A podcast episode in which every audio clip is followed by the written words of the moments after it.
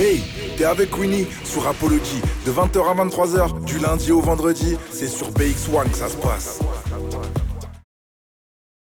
Rebonsoir la team, on est toujours dans Rapology, votre émission hip-hop préférée sur les ondes de BX1. On est ensemble jusque 23h. Restez bien connectés avec nous. Pas mal de choses au programme ce soir. D'ailleurs, on vous fait même gagner des places pour le gala Comic Room qui aura lieu le 18 février au Petit Théâtre Mercelis. Et on vous pose une question toute simple. Où se déroulera le gala Comic Room? Au Petit Théâtre Mercelis. Vous nous envoyez ça au 0460 26 20 20 et vous aurez peut-être la chance de passer euh, une soirée de stand-up incroyable avec Ahmed Boudrouz, avec Kautar Bern, avec Maf Deroulo, avec Sofiane Etaï, avec Khalid DJB. Bref, que des bonnes têtes à aller rencontrer ce soir-là. Donc, une, plusieurs chances de gagner plusieurs places. Ça se passe au 0460 26 20 20. Et là, tout de suite, je tiens à vous présenter mon invité du soir. Il s'appelle Nikita, le fondateur du média Aloha News. Comment vas-tu? Bonsoir, bonsoir. Merci de l'invitation. Je vais très très bien. Ah, très. Ben, merci à toi d'avoir répondu présent. C'est toujours un plaisir. Alors, euh, nous, si on t'a invité ce soir, c'est qu'on voulait aussi euh, montrer que dans le milieu du hip-hop, il y a Ouais. les artistes. On a montré aussi des beatmakers. On a montré aussi des DJ. Et l'idée, c'est de vraiment essayer de voir l'ensemble des métiers euh, qu'il peut y avoir derrière. Et toi, tu fais un des métiers, euh, un, un des métiers qui, qui est très important aussi, parce qu'on sait que pendant longtemps, ça a été difficile de représenter les, les- les artistes de la scène hip-hop Ouais. sur la, sur, dans les médias mainstream. Et il a fallu que d'autres médias se créent des médias en parallèle. Et je pense que tu fais partie euh, de cette série de médias qui s'est créée un petit peu tout seul, sans grande structure. Alors, euh, avant de, de commencer euh, dans, dans cette interview que j'ai hâte de commencer, j'ai- j'aimerais peut-être que tu, que tu te présentes un peu pour tous ceux qui ne te connaissent pas encore. D'accord, bah, merci en tout cas de l'invitation sur Apology. Bah, je m'appelle Nikita, euh, je suis fondateur du média Aloha News, qui est euh, un des médias euh, belges qui parle de la culture populaire, notamment, principalement, on va dire, le rap. qui a été fondé, on va dire, officieusement en 2012. En fait, j'ai créé un petit blog, un Tumblr, à cette époque-là où j'étais à l'école. Donc, j'écrivais deux, trois petits articles pour, pour, pour, pour kiffer.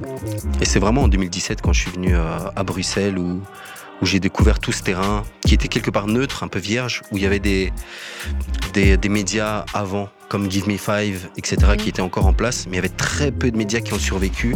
Hormis Give Me Five, je- j'en ai pas souvenir. Des médias indépendants, j'entends. Et euh, quand on est arrivé, euh, je me suis dit, bah, c'est possible. Il y Pourquoi a pas quelque chose à faire. Exactement.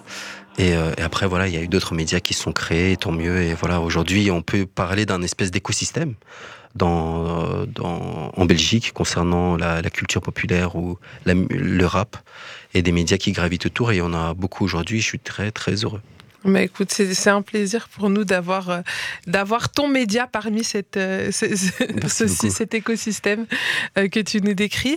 Alors, tu, tu disais que tu es arrivé à, Bruxelles, tu viens d'où à la base? Je viens de Mons à la De base. Mons, Ouais. ok. Donc tu débarques J'étais ici. perdu dans le Hainaut, euh, Et, dans ma chère ville de Mons. et c'est en 2017 que tu arrives ici?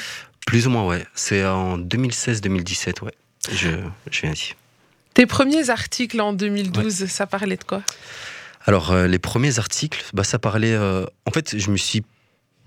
euh, Je suis parti d'un postulat où j'écoutais à fond le rap et je me suis dit euh, pourquoi pas, via ça, essayer de rencontrer des artistes que j'apprécie, les interviewer et, et juste kiffer un moment.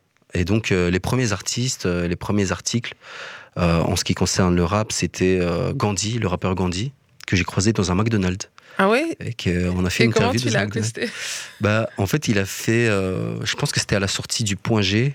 Non, c'était le, le projet d'après, où il est où il a fait une tournée dans différentes villes, où il allait rencontrer des fans, etc. Et il est venu à Mons. Moi, je l'ai vu. Je me suis dit bon, pourquoi pas? Je lui ai dit voilà, on peut faire une interview et tout ça. Et, euh, et on a été au McDo, on l'a faite. Euh, De toute façon, les débuts. Après, je trouve que les, les débuts, c'est un peu les moments les plus savoureux et euh, ont toujours été un peu euh, du système D. Ou le deuxième, je me souviens, j'ai fait DC's à la foire du livre, où il avait sorti un livre sous son vrai prénom, c'était Serine Bay, je pense, il me semble. Et il nous a vus, euh, parce qu'à l'époque, il était habillé en mode euh, écrivain, quoi. Oui, il n'était pas, en mode, euh, voilà, il était pas en mode rappeur. Exactement. Et quand on l'a vu, on s'est dit, oh, on commence à crier, this is, this is, this is. Il est venu et après, je lui ai demandé si je pouvais faire une interview. Il m'a dit, vas-y, c'est cool. Et donc, ça, ça s'est fait euh, de fil en aiguille, en fait. À chaque fois, j'ai eu un petit artiste ou un artiste. Et puis, euh, j'ai essayé de donner mon maximum pour faire une interview qui tienne la route, plus ou moins. Et qu'après, euh, les, les artistes qui venaient et qui acceptaient, en fait, euh, regardaient en, rétrospective ce que j'avais fait. Ils disaient, bah voilà, c'est pas mal. Euh, et ils acceptaient, etc. Mais au début, c'est vrai que dans les 95% des cas, j'avais des refus ou j'avais des non-réponses. Et, euh, et voilà. Et tu allais au culot comme ça euh, Ouais, à fond, à fond. Franchement, j'étais, bah, j'étais jeune et insouciant. et je pense que surtout au début, surtout à l'époque euh, où je, je commence, il n'y a pas euh, le développement de tous les réseaux sociaux comme il y a aujourd'hui, l'accessibilité, même euh, l'accessibilité du réseau qu'on a aujourd'hui. On n'en a pas Mhm. conscience au début quand on commence et comment ça fonctionne tout ça.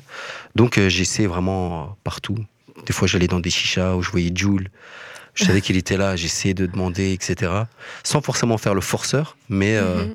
mais je me disais, voilà, je viens de Mons, personne ne me connaît, euh, c'est des rappeurs euh, euh, de France. Et puis j'avais toujours un regard un peu euh, altéré de ces artistes. Je me disais, purée, ils sont vraiment loin de moi, etc. Tu vois, c'est vraiment extraordinaire, etc.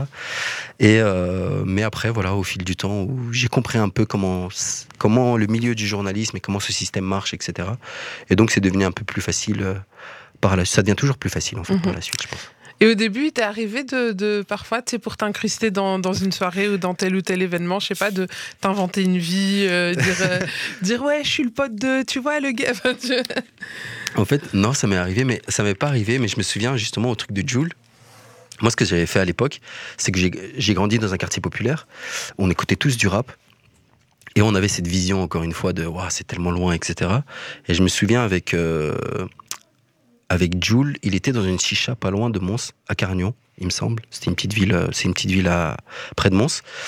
Et euh, tout le monde voulait aller voir Jules à l'époque, dans le quartier, etc. Et j'ai vu que l'entrée, elle était à 30 euros. C'est énorme, euh, c'est énorme. Quand t'es étudiant. exactement, c'est ouais, énorme. ouais. Sans conso. Donc c'est juste l'entrée. 30 euros sans conso, c'est important de le préciser. Et, euh, et moi, je suis parti euh, au culot. J'ai dit à mes potes, venez. Toi, tu tiens la caméra, tu fais genre. Parce que je filmais tout seul. Tu viens et toi, tu viens. Et donc, il y a le patron qui arrive. C'était prévu que, que voilà, qu'il m'accueille gratuitement, etc., etc. Et donc, il, il me dit, mais c'est qui lui? C'est qui lui? Donc, c'est qui lui? Je dis, ouais, c'est lui. Il tient la caméra. Et l'autre, je dis, ouais, c'est lui qui conduit la voiture, tu vois. Et donc, finalement, on est rentré. Il nous a mis bien.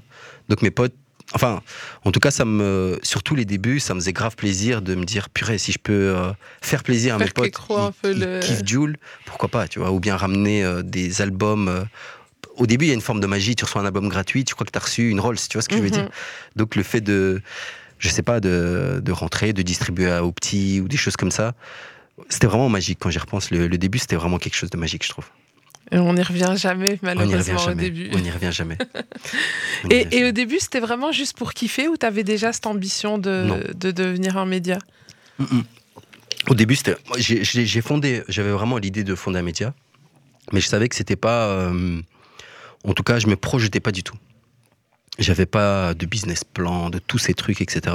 Au début, je me suis dit, ok, j'ai fait un bac en communication, puis j'ai eu un master en Sciences Po, et j'ai commencé le, média, ou le Tumblr à l'époque, après euh, mon bac en, communication, et je me suis dit, pourquoi pas écrire, en même temps garder mes acquis que j'ai pu euh, acquérir durant mes années de journalisme et en même temps kiffer quoi. C'était vraiment kiffer. Et je pense que c'est le conseil que je donnerais à toutes les personnes qui commencent aujourd'hui dans ce, dans ce métier qui est très difficile, euh, les médias, le journalisme, etc. C'est d'avant tout de kiffer. Parce que si on a beaucoup d'attentes, on va être déçu parce que ça prend du temps, surtout en indépendant. Surtout si nous fondons un média, ça prend énormément de temps. Kiffer d'abord. Surtout, surtout, parce que sinon ça va créer de la, de la déception et de la frustration. Et je trouve que ce genre d'expérience n'a pas vocation à créer de la frustration. Au Mhm. contraire, ça, ça doit créer une flamme en nous, je pense. En tout cas, ça a été mon expérience. T'as connu des frustrations, toi? Bien sûr, bien sûr, bien sûr. Tu peux nous, nous Euh, raconter un petit peu qu'est-ce qui était frustrant dans, dans l'élaboration de. Enfin, dans tout Alors, le processus? Mais je me suis trompé.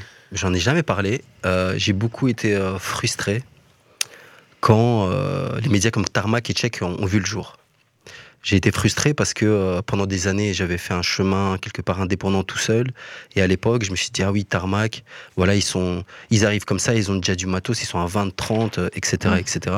Check, pareil, ils ont un budget de 150 000 euros. Moi, c'était mes fonds propres.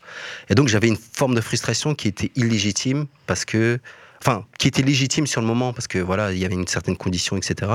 Mais avec le recul, c'était une très bonne chose que ce genre de médias ait vu le jour, tout simplement parce que l'offre euh, dans le, milieu rap, bah, elle s'est diversifiée avec Tchèque, avec Tarmac, avec Rapologie, avec euh, beaucoup de choses.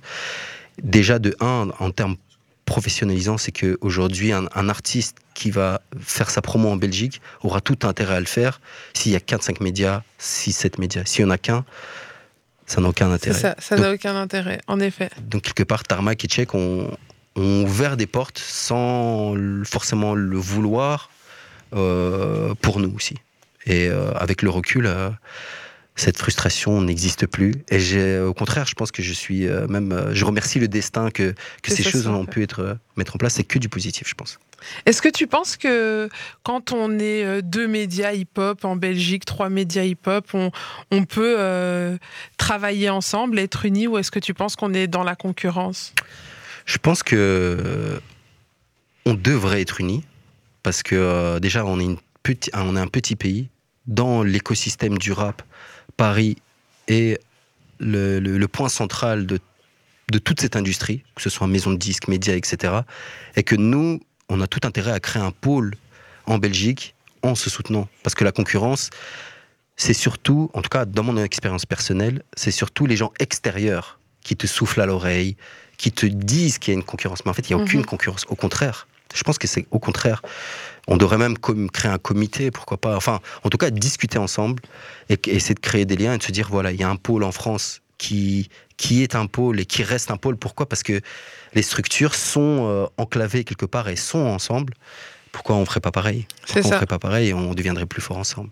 Je pense. C'est vrai que si on prend l'exemple de la France, euh, les médias euh, hip-hop, qui sont des médias différents, ont tendance à collaborer. On sait que par exemple les Flammes, la future cérémonie qui devrait voir le jour en mai, est aussi une cérémonie qui naît de deux médias hip-hop qui s'unissent et qu'on pourrait euh, au départ, enfin a priori, prendre pour deux, deux concurrents, alors qu'au final ils, ils, se mettent la main dans la main pour faire avancer la culture. Exactement.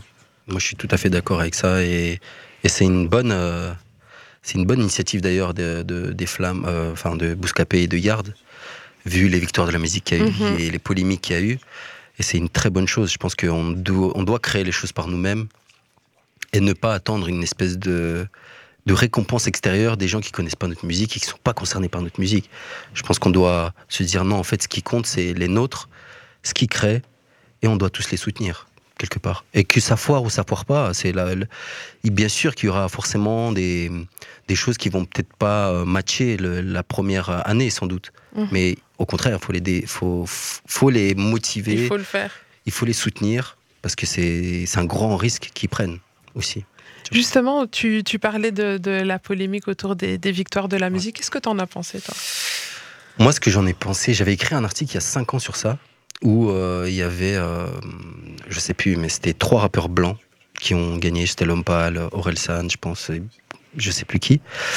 Et, euh, et moi, je pense pas que c'est une question de couleur avec le recul. C'est pas une question de couleur, c'est une question du fait que qui vote, ceux qui votent majoritairement, bah, c'est des gens de maison de disques, etc. etc. c'est que des professionnels. C'est que des professionnels. Et il y en a beaucoup, c'est des professionnels, mais qui, qui sont très éloignés de la musique rap. Donc ils vont, quand ils vont écouter Tiakola, parce que c'était ça, c'était Tiakola et Pierre, de, et Pierre Demar. Demar, qui est belge.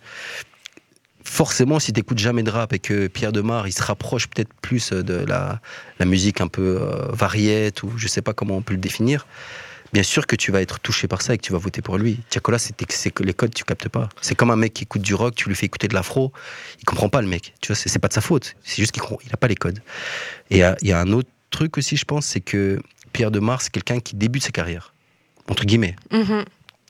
Et le, fait qu'il gagne, je pense que les, personnes qui le produisent, les maisons de disques, ils ont tout intérêt à ce que lui il gagne, parce que Tiakola, il a déjà sa carrière. Il est déjà au top, il est mhm. déjà à fond. Il est déjà à presque 5 millions d'auditeurs par mois. Exactement. Et moi, mon postulat, c'est que je pense que euh, le fait de se, de se, comment dire, de, de se, de s'indigner par rapport à, par rapport à, à cet événement, euh, c'est pas quelque chose de productif, parce que euh, bah, ça crée rien en fait.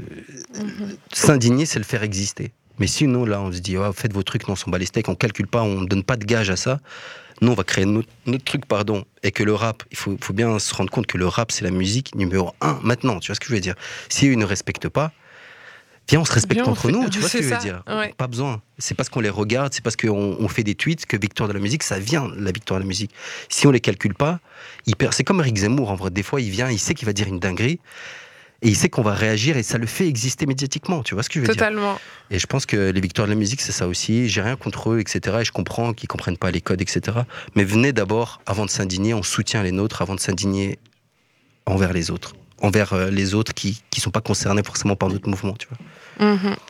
Mais euh, ouais, justement, c'est vrai que tout ce que tu dis, c'est vraiment exact. Et je pense que le, vrai peut-être souci qu'on qu'on- qu'on devrait pointer du doigt, c'est le manque de, euh, de représentativité, mais dans le jury plutôt. Je pense Ouais. que c'est là où il devrait peut-être euh, aller, aller, enfin, aller changer un petit peu les choses, parce qu'on sait que là, il y a une nouvelle loi où ils disent qu'ils veulent qu'ils renouvellent le jury, le jury de deux membres tous les deux ans ou quelque chose comme ça, mais c'est pas suffisant en fait. Enfin, je pense Mhm. que faut que ça faut que ça bouge un peu plus et puis euh, et puis quand même big up à tous nos Belges qui, qui ont quand même vois, même si tu sais mon, mon cœur euh, aurait voulu Tiakola mais Pierre Demar voilà c'est un de chez nous et puis il a fait une très belle euh, Exactement. une très belle entrée en matière dans la musique avec son son euh, un jour je marierai un ange Je te jure. Euh, Et en plus, ce qui est dangereux, c'est que Pierre Demar, on le met, en- on le prend en otage. Parce que lui, il a rien à voir avec les décisions. Tu vois ce que je veux et, et dire même il, il le dit lui-même hein, il le dit euh.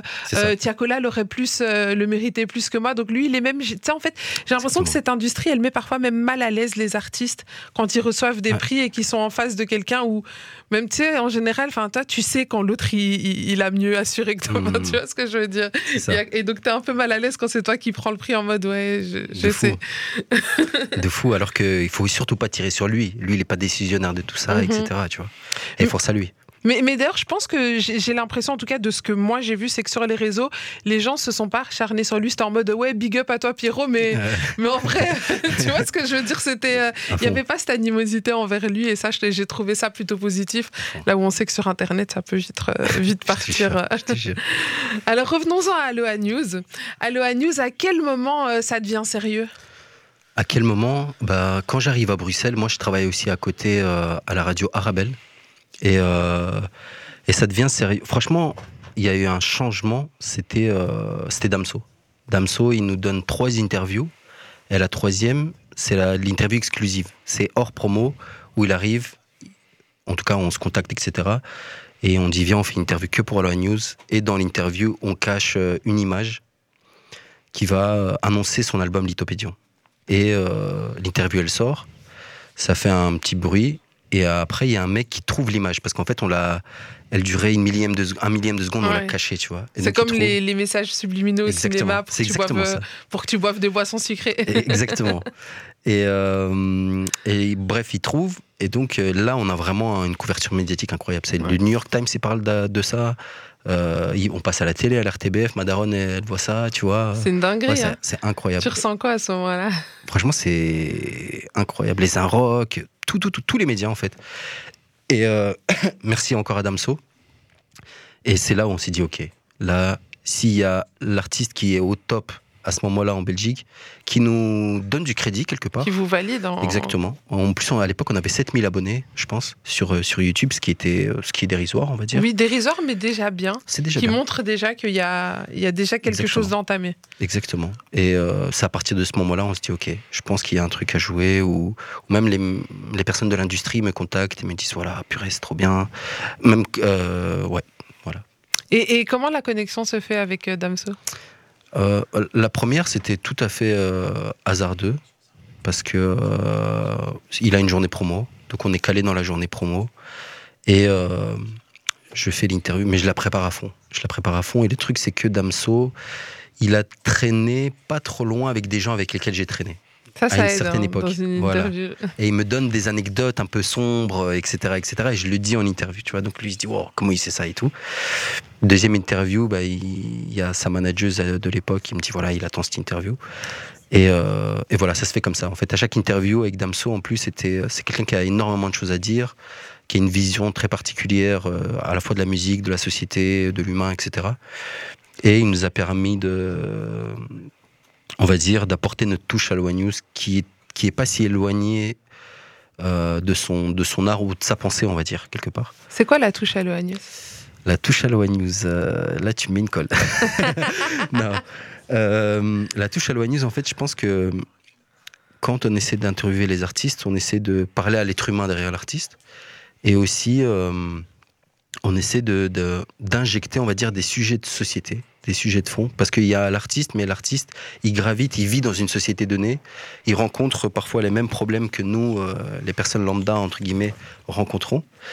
Et on parle de ça, quoi. Donc, on, euh, on, parle, on a parlé d'inégalité, on, on peut parler d'islamophobie, de racisme, de, de famille monoparentale, beaucoup de, de sujets de société qu'on essaie d'intégrer à travers dans nos interviews. Et on essaie de, d'en parler aussi. Et je pense que ce qui est cool, c'est qu'un artiste, il a beaucoup d'écho. Euh, chez les jeunes, par exemple, aujourd'hui, on se dit pourquoi pas, euh, ça pourrait toucher un jeune euh, de se dire ah oui, au fait, le racisme, c'est ça, excusez-moi. Ou, ou cette problématique, je la vis, donc il y a un artiste qui la vit, je me reconnais en lui, etc. C'était un peu ça le, Mhm. le l'axe. L'idée, c'est de les rendre plus humains. Exactement. Et moins, et moins Resta, magazine. Moins promo, on va c'est dire. ça. Plus, plus humain et, et voilà, venez, on se parle, on est tous des êtres humains, tranquilles. Et ils aiment ça, je pense que les artistes, ils aiment ça. Je pense que tous les jours, on les complimente, on les voit comme des êtres un peu supérieurs, peut-être, tu vois, euh, des photos, etc. Et je pense que parfois, ça leur donne même un bol d'air de se dire, en fait, il y a un mec qui me parle normal, tu vois, normal, sans, sans cette starification, parce que je pense qu'elle peut peser. Enfin, après avoir discuté avec des artistes, elle pèse énormément, parce qu'il sait plus à qui faire confiance, il devient parano, etc., etc. Il y a plein de problématiques qui arrivent. Et parfois, je pense que, décidément, parfois, Un euh, petit verre d'eau. c'est parce qu'elle était pétillante. Et, euh, et donc voilà. Mais écoute, là tout de suite, on va se faire une courte page de pub. Euh, on est toujours avec Nikita, le fondateur du média Aloha News. On est dans une discussion plus qu'intéressante, mais on va devoir se faire une courte page de pub. On se met un ou deux sons et on revient juste après. Du lundi au vendredi, avec Queenie It's Rapology. sur BX1. Yo la team, on est toujours dans Rapology, votre émission hip-hop préférée sur les ondes de BX1. On est ensemble jusque 23h. On a pas mal de beaux invités. Ce soir, notre premier invité, c'est Niki Nikita, le fondateur du média Aloha News. Alors, euh, on vient de discuter pendant euh, un bon petit moment de, de plein de choses, des débuts, de comment ça a commencé, de la petite touche Aloha News. Et, et maintenant, j'aurais bien voulu savoir quelles sont les difficultés auxquelles on est confronté quand on lance un, un média indépendant. Énormément de difficultés, je pense. Il me semble que tu as souffert. J'en ai marre de souffrir. Euh, les difficultés, je pense que tout dépend si tu veux créer un média ou si tu veux capitaliser sur toi. En tant que personne, tu fais des interviews, etc. Parce Toi, c'était quoi l'objet? C'était créer un média. Mais euh, ça dépend de ton objectif en fait. Si tu veux créer un média ou si tu veux faire euh, du chemin dans, dans le journalisme, alors là je conseillerais de capitaliser beaucoup plus sur toi que de créer un média parce que c'est compliqué. Les difficultés qu'on rencontre, c'est euh, bah, l'argent. Je pense que c'est un peu le nerf de la guerre. C'est euh, si t'as pas de matériel, faut que tu achètes du matériel. Si euh, t'as pas de site, faut que tu crées un site, donc faut que tu payes. C'est l'argent en fait. et, et comment on finance du coup quand on est un média indépendant euh, T'es encore jeune, donc j'imagine que t'as pas encore fait fortune euh, non. là ou là. Non. donc euh, comment est-ce que tu fais? Bon, au début, j'étais mon propre argent.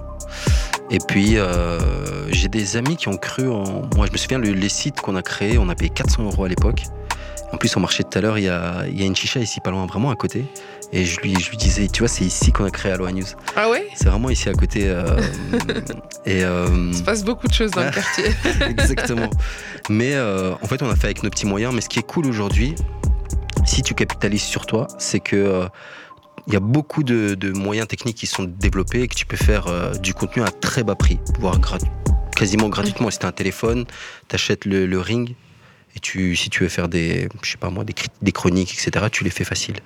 Donc aujourd'hui, c'est beaucoup plus accessible. À l'époque, euh, voilà, c'était plus euh, l'argent et le réseau et la découverte de, ce métier. Parce que tu sais pas comment ça marche, tu crois que c'est comme ça, tu envoies un mail, il va te répondre, etc.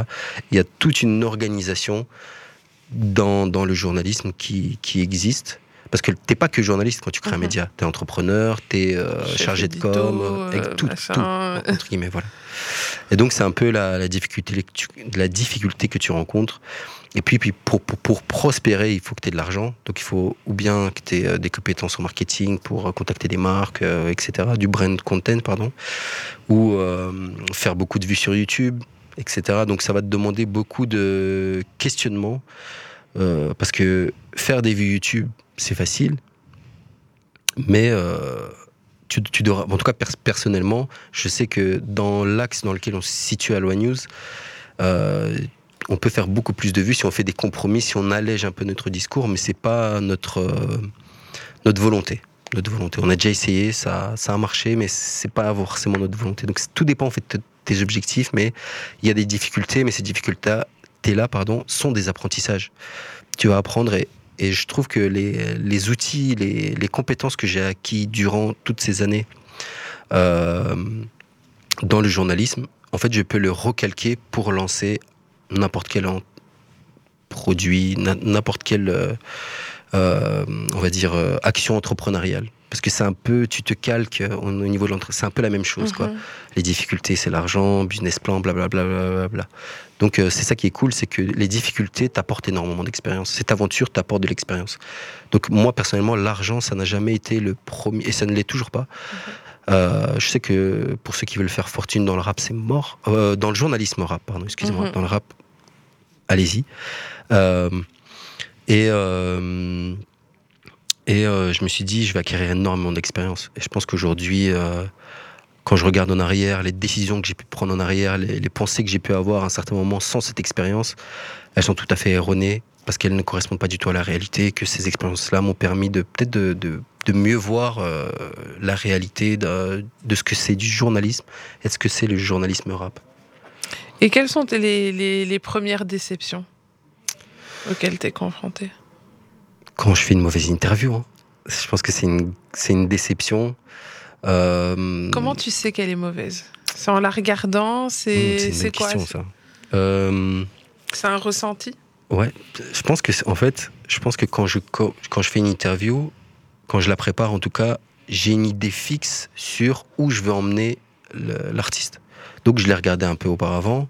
Je sais que par exemple un artiste qui est pas très loquace, et c'est pas quelque chose de péjoratif, hein. c'est juste quelqu'un qui parle pas énormément, qui développe pas sa pensée. Je vais orienter cette interview pour qu'elle soit euh, compatible avec sa manière de communiquer. Et euh, d'autres qui sont très loquaces, donc euh, c'est ce que je préfère forcément.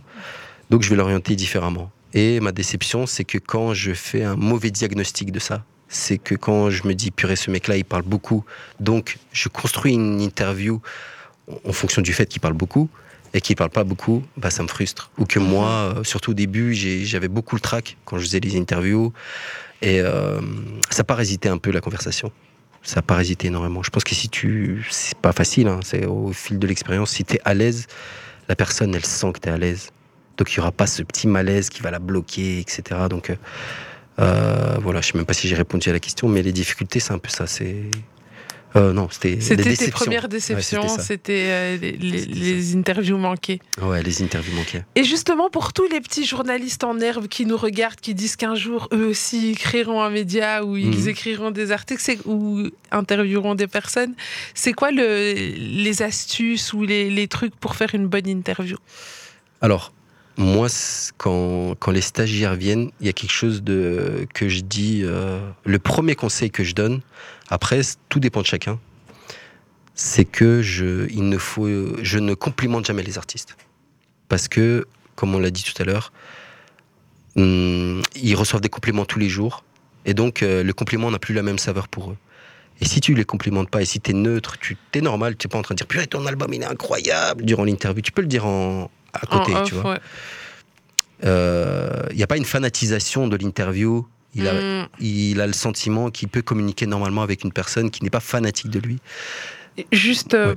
pour euh, une petite question sur ce point-là, si tu étais face à un artiste qui, lui, est vraiment débutant, n'a pas encore reçu ses compliments, Ouais. est-ce que là, ça change ton, ton, ton Non. optique Non. Tu restes dans le non-compliment Après, je complimente à côté. Quand Mhm. c'est fini et que j'estime que voilà, euh, je complimente à côté, mais au début, euh, non. Je, ça veut pas dire que j'ai un air froid, et etc. Mhm. je, je suis tout à fait ouvert, mais tout ce qui est compliment. Moi, je me dis, le mec, il s'est fait complimenter toute la journée, il n'en peut plus le cas. Il veut juste, même quand, il, quand, il, quand les artistes se disent, voilà, c'est dur de chercher une femme, etc. Pourquoi? Parce que euh, le visage des autres, quand tu es artiste, pas, ouais. tu vois, c'est le oui à tout, quoi. T'es, t'es- oui, purée, t'as du succès, oui, oui, oui, oui, oui.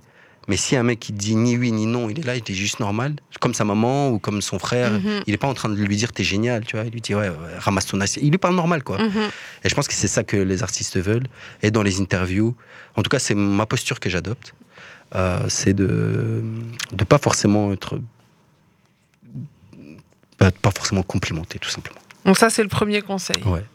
Deuxième conseil, préparer une interview. hein. Préparer, préparer, essayer de. Personnellement, ce que je fais, c'est que je regarde.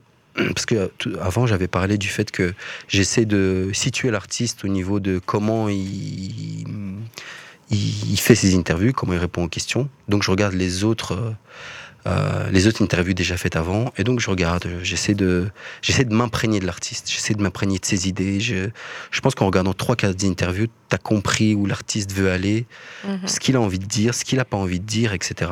Et donc j'essaie de, Et à la fois je note les questions posées, comme ça je pose pas les mêmes questions. J'essaie de me dire, ok. Ou bien, euh, ça, ça m'est beaucoup arrivé, où il y a des très bonnes questions qui sont posées, mais l'artiste a répondu de manière brève. Donc il reste une porte encore. Et donc, Que je tu me peux dis, encore aller je la pousser prends. là-bas. Voilà, Ouais. exactement. Parce qu'il y a des... Franchement, il y a des questions vraiment excellentes qui ont été sorties et que... qu'il y a des artistes qui n'ont pas forcément répondu. Parfois, ils répondent à côté, c'est marrant. Tu poses un truc et ils te répondent à autre chose. Alors, tu te demandes est-ce que c'est une stratégie? Parce qu'ils n'ont pas envie de répondre à ça ou alors ils l'ont compris? Parce qu'on n'interprète pas toujours les choses de la même manière. Exactement. Ouais, parfois c'est c'est comme une expérience incroyable. hein. Faire une interview, t'es face à un être humain, il a- c'est comme un combat de boxe, quoi. Enfin, c'est il y a plein de paramètres qui rentrent en compte, que ses amis soient là, qu'ils soient pas là, qu'il y a quelqu'un euh, qui le rende mal à l'aise ou qui a, je sais pas, une fille qui trouve jolie, donc il va essayer de, de parler d'un- certain air. C'est une configuration incroyable. C'est une configuration, une configuration incroyable. Et moi, j'adore ça. Je suis quelqu'un de très introverti. Et l'interview me permet d'être normal. Enfin, normal. Pas normal, mais Tu, perds ton plus. côté un peu timide, etc. quand tu es en interview? exactement. C'est comme quand euh, quelqu'un, comme un artiste qui monte sur scène, il peut avoir le track avant, puis une fois sur scène, C'est peut-être ça. C'est un peu ça. c'est ton côté artiste. Je sais pas ça. je sais pas. Alors, euh, donc on était à deux conseils. Donc on avait euh, bien pré- donc on avait euh, premier conseil. T'as vu, je fais mal mes devoirs. On avait premier conseil, c'était ne pas complimenter, Ouais. et puis bien se renseigner. Euh, Et, euh, troisième, Troisième, conseil, qu'est-ce que je dirais? Hmm. Imposer euh, une touche. Imposer avoir une un touche. truc personnel, Exactement. Parce que euh, sa signature. Je... Par contre, il y en a beaucoup maintenant. Il y a beaucoup de, de- de jeunes journalistes qui se lancent, qui ont bien compris ça, tu vois. Je le vois, je me dis, waouh, c'est trop différent. Ou d'autres, je peux dire dans quel, quel journalisme il aime. Tu vois, par exemple, il y a quand même un écart entre Mehdi Maizi, Aloha News et euh, Oui au sol. On, est dans le même truc, mais, Mais- c'est des directions complètement différentes. Et euh, il y a des jeunes journalistes, bah, c'est comme quand tu commences le rap, hein, t'es inspiré par, euh, tu kiffes Booba, dans les premiers sons, tu sens son inspiration. Et c'est après, je pense qu'il faut s'émanciper, créer son propre truc. Mhm. Et, euh, et voilà, aujourd'hui, un journaliste, c'est c'est un influenceur, c'est euh, une touche spécifique. C'est pas un- juste un journaliste comme à l'époque où on voulait pas savoir qui c'était, etc. On veut savoir. Mhm. Mehdi Maizi, je- les gens, ils veulent savoir ce qu'ils mangent. Il, y a une starification Il y a une st- aussi du, du, du métier de, de journaliste. Exactement. Mais il n'y a pas une enrichification. J'invente des mots, mais Après, ça peut venir. hein. Toi, toi, en Ça plus, j'ai vu que tu as des followers et tout. Je suis sûr que tu places des, des placements. Je sais pas si tu peux le dire ici. Le fils nous écoute ou. Moi, le fisc. Non, le fisc, laissez-moi. non, mais euh, c'est vrai que, que tu arrives après, euh, tu, tu vis pas comme une Nabila ou quoi, parce qu'on n'est pas, on n'est pas au même, euh, au même level Mm, que mm, ce mm. genre d'influenceur. Mais euh, ouais, tu peux de temps en temps avoir quelque chose par-ci par-là, et c'est vrai que c'est chouette. En plus de, pouvoir allier les deux, après, il faut aussi savoir regarder la limite. Tu vois, entre. euh, tu as une ligne éditoriale. En fait, il faut savoir que quand tu travailles dans les médias, etc., moi, j'ai une ligne éditoriale, j'ai quand même Mhm. des valeurs, des choses que je défends. Et puis, parfois, tu peux être tenté de faire une collab et puis tu te dis, mais non, euh, je peux pas. Enfin, tu vois, c'est. Et, et parfois, il faut, faut- il faut aussi faire des choix, savoir refuser des choses parce que ça, ça correspond pas aussi. euh, on n'est pas comme. on- on- en tant que journaliste, en tant que femme de médias, je peux pas me permettre d'être un panneau publicitaire où je fais toutes les marques qui Ouais. passent, tous Mhm, les. mhm. Tu vois, j'essaye souvent de de faire des collabs avec des, des choses qui me tiennent à cœur. Par exemple, j'avais fait une, une collab avec Equals Brussels pour lutter contre euh, le harcèlement. Euh, le harcèlement et puis le harcèlement de rue, les agressions sexuelles, où je fais des... J'essaye, tu sais, de, de toujours mettre du sens, ou alors quand c'est une collab cuisine, j'adore bouffer, donc ça je prends. tu vois. enfin, tu vois, c'est... c'est... Je choisis maintenant, euh, tu vas me faire une collab avec Shane, bah... ah. Tu gagnes combien par collab là? Ah. ça y est, on a inversé les... C'est toi qui m'interview maintenant. Euh, ça dépend, ça dépend. Mais je trouve que c'est une bonne chose dans le sens où moi je pense que surtout en France, hein, j'ai vu parfois des. Après c'est un système, hein, mais le, le- les pigistes, combien ils sont payés, s'ils peuvent mettre euh, du. C'est même pas du beurre dans les épinards, s'ils peuvent euh, euh, avoir des trucs à côté pour avoir un salaire digne. euh, c'est ouais. trop bien, tu vois. Si tu peux capitaliser sur ça, Mehdi Maizi, par exemple, je sais pas, moi, il a 150, 200, je sais pas combien il a d'abonnés, mais si moi je peux capitaliser sur ça, bien sûr que je le fais, tu vois, bien sûr que je le fais. Et aujourd'hui, tu arrives à vivre de ton média ou tu dois encore, euh, c'est toi qui le fais vivre? Euh, les deux, je pense. Je j'essaie de trouver un équilibre. J'essaie de trouver un équilibre. J'essaie de diversifier mes activités. Euh, parce qu'à côté, voilà, on essaie de, faire des concerts. Il y a peut-être des conférences qui vont arriver. On en a fait par le passé. Euh, J'essaie aussi d'aider des artistes en termes de consulting, où j'écris des bios pour des artistes, etc. Mais euh, il n'y a pas que le journalisme en fait. Avant, je pensais que euh, il y avait que le journalisme média, mais c'est pas possible, c'est compliqué. Et je pense que à l'heure actuelle, je vois pas un média qui serait rentable seulement parce que c'est un média. Mhm. On peut prendre Tarmac. Tarmac, il- s'il n'y a pas les subsides, si on regarde les bilans et tout ça, ils sont pas rentables. Ils sont nécessaires parce que voilà, c'est du public, etc. C'est pas ce que je suis en train de dire. oui, je comprends. Mais il n'y a aucun média qui est rentable. Tchèque, ils sont pas rentables. Tu vois? À l'ONUS, on n'est pas rentable si on ne crée pas un, un canal euh, à côté de ça. Tu vois, par exemple, euh, je sais pas moi, il y a Rapidit en France, ils ont créé un studio d'enregistrement. Donc important. leur réseau de médias, ils peuvent le mettre à profit dans, dans leur studio d'enregistrement, par exemple, ou d'aller dans la production, dans les éditions, etc. Il y a plein de choses à faire. Mais euh, je pense que c'est compliqué de- de- de- d'avoir un média fiable euh, si on n'a pas les à côté, que ce soit des sponsors, des trucs euh, qui sont qui ont rien à voir avec ça. Est-ce que déontologiquement, être dans l'édition, dans la production, quand on a soi-même un média, est-ce que tu vois un, un- un problème? Hmm. Un conflit d'intérêts ou... Alors, moi, j'ai beaucoup de questionnements par rapport à ce que c'est la déontologie journalistique. je, donc, non. Parce que, euh, par exemple, euh, il y a quelque chose qu'on appelle l'objectivité. Pour moi, je ne crois pas à l'objectivité dans le journalisme. Pour moi, il n'y a que la subjectivité dans le journalisme. Et, euh, Il y a toujours un point de vue, un angle. exactement. En fait, moi, quand j'écris un article, il y a d'office un angle. Donc, à partir de ce moment-là, c'est plus objectif parce que j'aurais pu le prendre sous un autre angle et l'article aurait été totalement différent. même le choix. Je suis Mhm. sûr que tes choix d'articles viennent quelque part, sont pas si éloignés que ça de tes croyances. Quand je dis Mhm. croyances, euh, quelconque, tu vois, ta vision de société. Et euh, je sais pas, un mec qui est plus à droite, quand il va écrire un article, tu vas le ressentir. Un mec qui écrit plus, qui est plus de gauche politiquement parlant, tu vas le ressentir dans son article, dans les choix qu'il prend, etc. Enfin, ne fût-ce que ça, tu vois.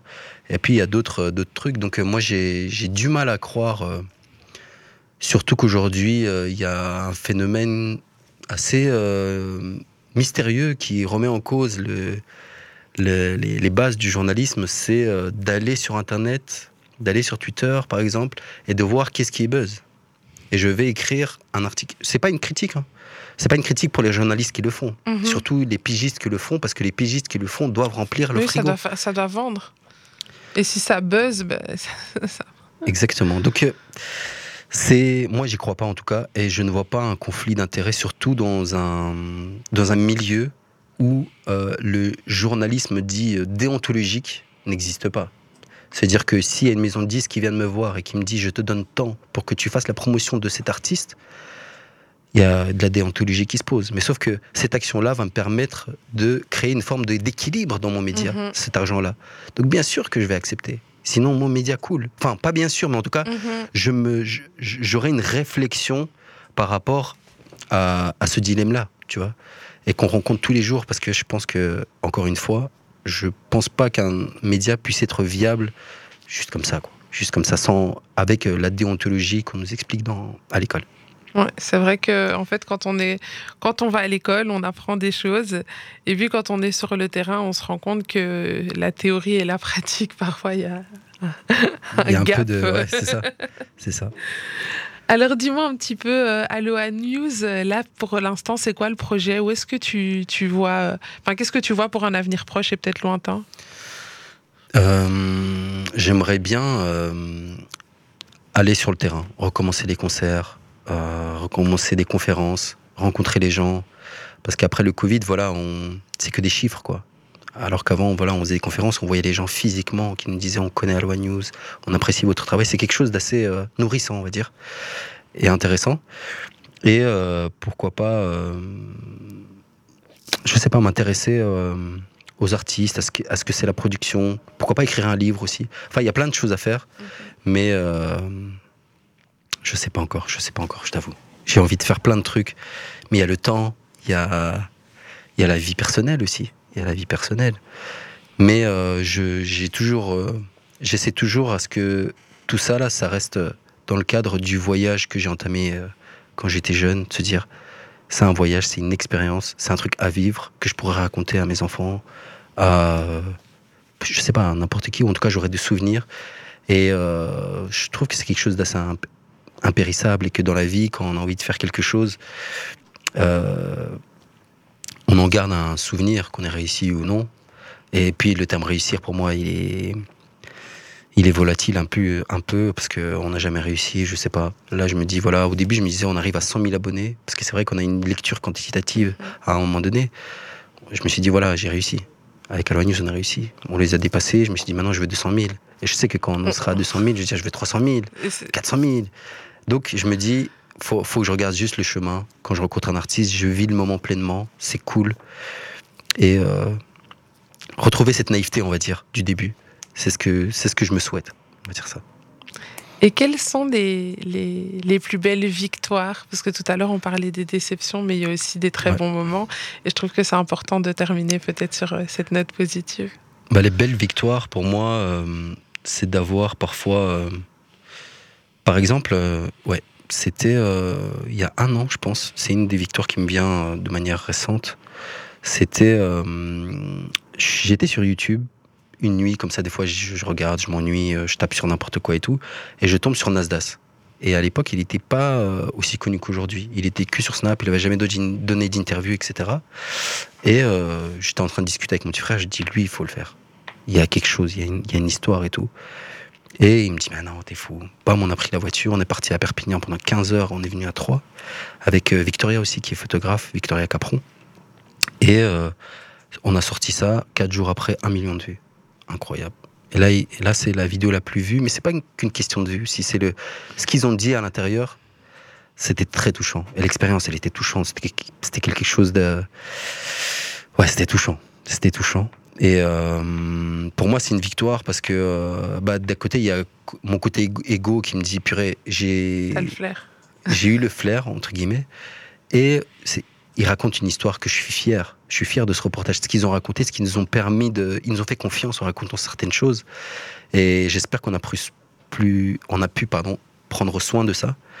Et, euh, et voilà. Et puis, euh, c'est cool parce qu'il y a beaucoup de, de, gens du milieu qui m'ont envoyé des messages, qui m'ont encouragé. Que c'est toujours bien. Parfois, euh, je disais par rapport aux compliments, moi personnellement, ça me fait plaisir de recevoir des compliments, des gens qui disent voilà, c'est bien, etc.